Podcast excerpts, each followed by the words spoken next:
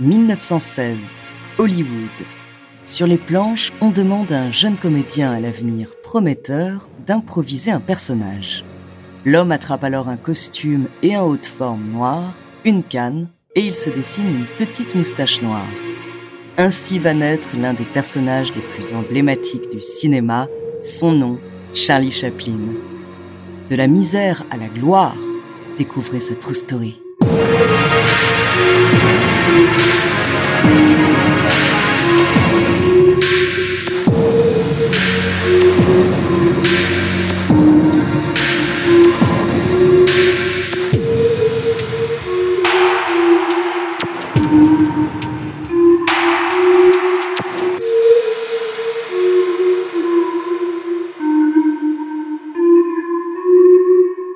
Avant de commencer à vous raconter cette histoire extraordinaire, laissez-moi vous présenter notre nouveau partenaire.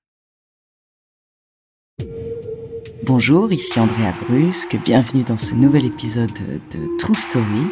Aujourd'hui, nous allons parler de Charlie Chaplin. En général, on a déjà vu un de ses films, mais on ne connaît pas forcément les éléments de sa vie. Et c'est pour ça que je suis très heureuse de partager ce moment avec vous.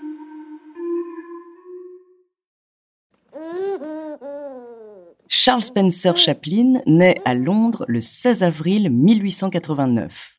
Ses parents, Charles et Anna, sont deux artistes de music hall. Alors que Charlie n'a que trois ans, il voit ses parents se séparer. Son père, alcoolique, décède très tôt d'une cirrhose. Quant à sa mère, Anna, elle a la santé fragile. Elle se retrouve seule pour élever Charlie et son demi-frère, un enfant illégitime qui s'appelle Sidney. Quelques années plus tard, Anna sera internée en asile psychiatrique. Les deux garçons vivent dans une extrême pauvreté et passent leur enfance dans des institutions pour jeunes indigents. Pour s'évader de cette vie de misère, Charlie se découvre une passion pour la musique. Il apprend en autodidacte à jouer du violoncelle, du violon et du piano. À seulement 10 ans, Charlie rejoint la troupe de danseurs de claquettes, les Eight Lancashire Lads, et commence ainsi sa carrière professionnelle. Pendant plusieurs années, le jeune garçon joue dans la pièce Sherlock Holmes. Il interprète le personnage du petit groom, Billy. La troupe se produit au prestigieux théâtre du West End à Londres. Pendant cette tournée, le petit Chaplin commence à se forger une réputation de comédien. Il collabore avec les grands noms de l'époque comme Stan Laurel et Oliver Hardy, les comédiens du célèbre duo Laurel et Hardy. Charlie rejoint ensuite une nouvelle troupe, le Casey Circus. Là, il brille par ses imitations de comiques célèbres.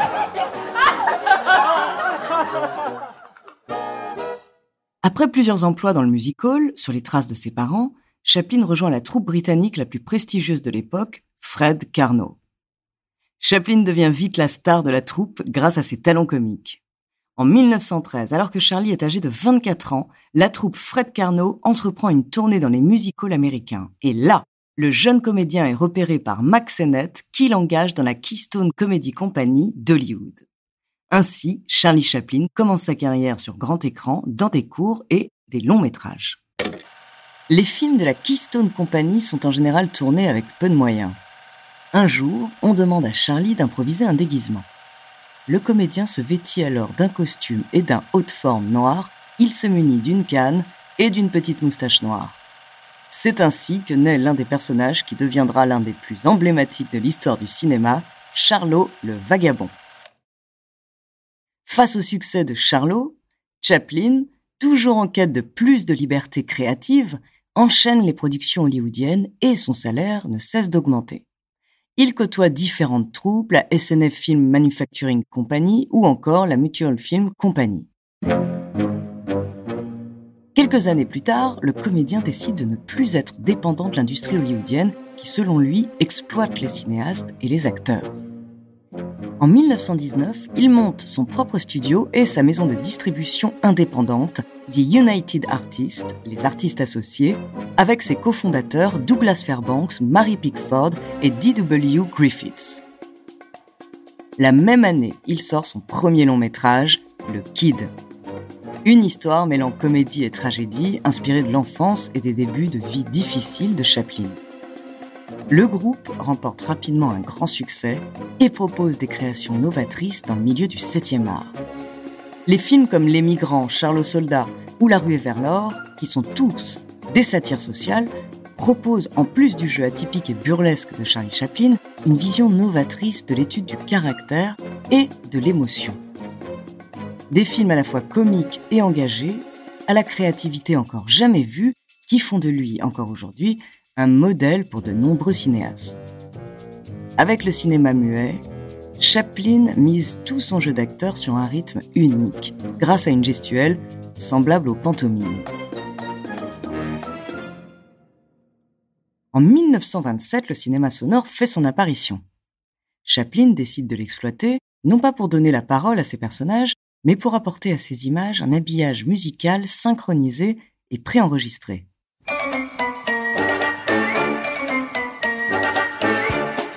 Ainsi, vous pourrez le découvrir dans ses premiers films sonorisés, comme Les temps modernes ou Les lumières de la ville. Les musiques renforcent le rythme des images et les mimiques des comédiens.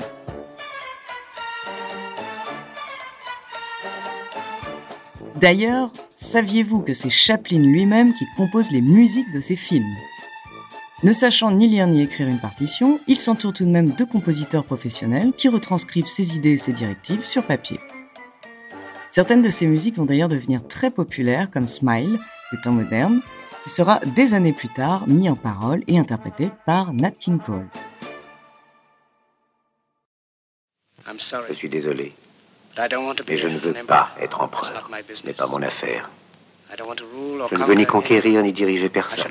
Je voudrais aider tout le monde dans la mesure du possible. Juifs, chrétiens, païens, blancs et noirs. Nous voudrions tous nous aider si nous le pouvions. Les êtres humains sont ainsi faits. Avec l'apparition du cinéma sonore, le cinéma muet devient de moins en moins populaire. Alors en 1940, Chaplin choisit avec Le Dictateur de se lancer dans le cinéma parlant. Il prouve alors qu'en plus de l'image, il peut manier le son et la parole à la perfection. Mais cette œuvre, dans laquelle Chaplin interprète le dictateur Adenoid Hinkel, largement inspiré par Adolf Hitler, va surtout changer le cours de l'histoire. Cette satire, qui critique ouvertement le nazisme en Europe, connaît des débuts très mitigés et divisera les Américains. En effet, une partie du public américain se mobilise en faveur de l'entrée des États-Unis dans la Seconde Guerre mondiale, aux côtés des Alliés, tandis qu'une autre partie soupçonne le réalisateur d'avoir des positions radicales. Le film rencontre tout de même à l'époque un succès considérable aux États-Unis. Mais il est interdit en Europe et sera diffusé en France pour la première fois en 1945.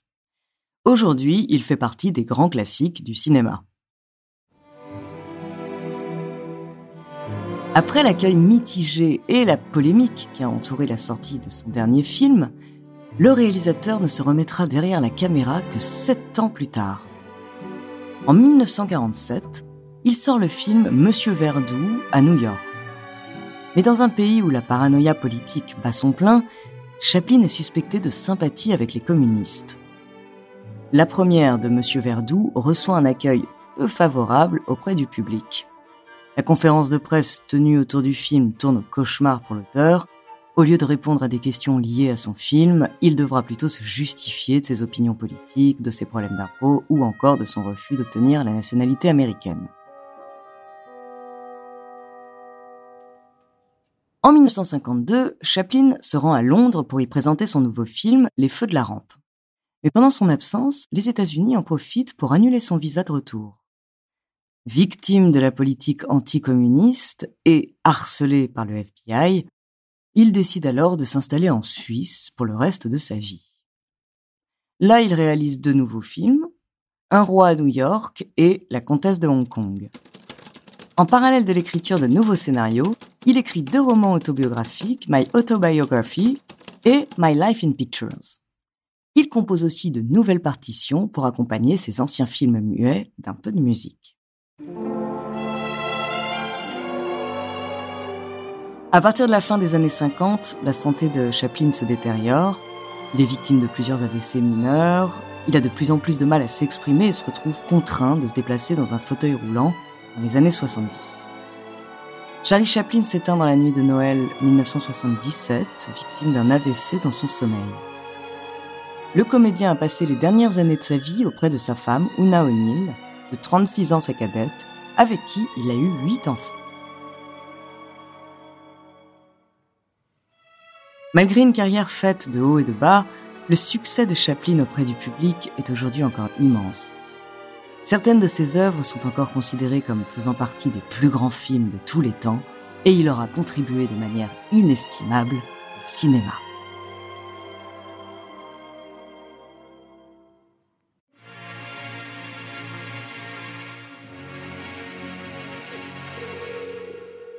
Merci d'avoir écouté cet épisode de True Story. N'hésitez pas à le partager et à laisser un commentaire sur votre plateforme d'écoute préférée. La semaine prochaine, je vous parlerai d'une écrivaine à l'univers magique. En attendant, n'hésitez pas à nous faire part d'histoires que vous aimeriez entendre. Nous nous ferons un plaisir de les découvrir.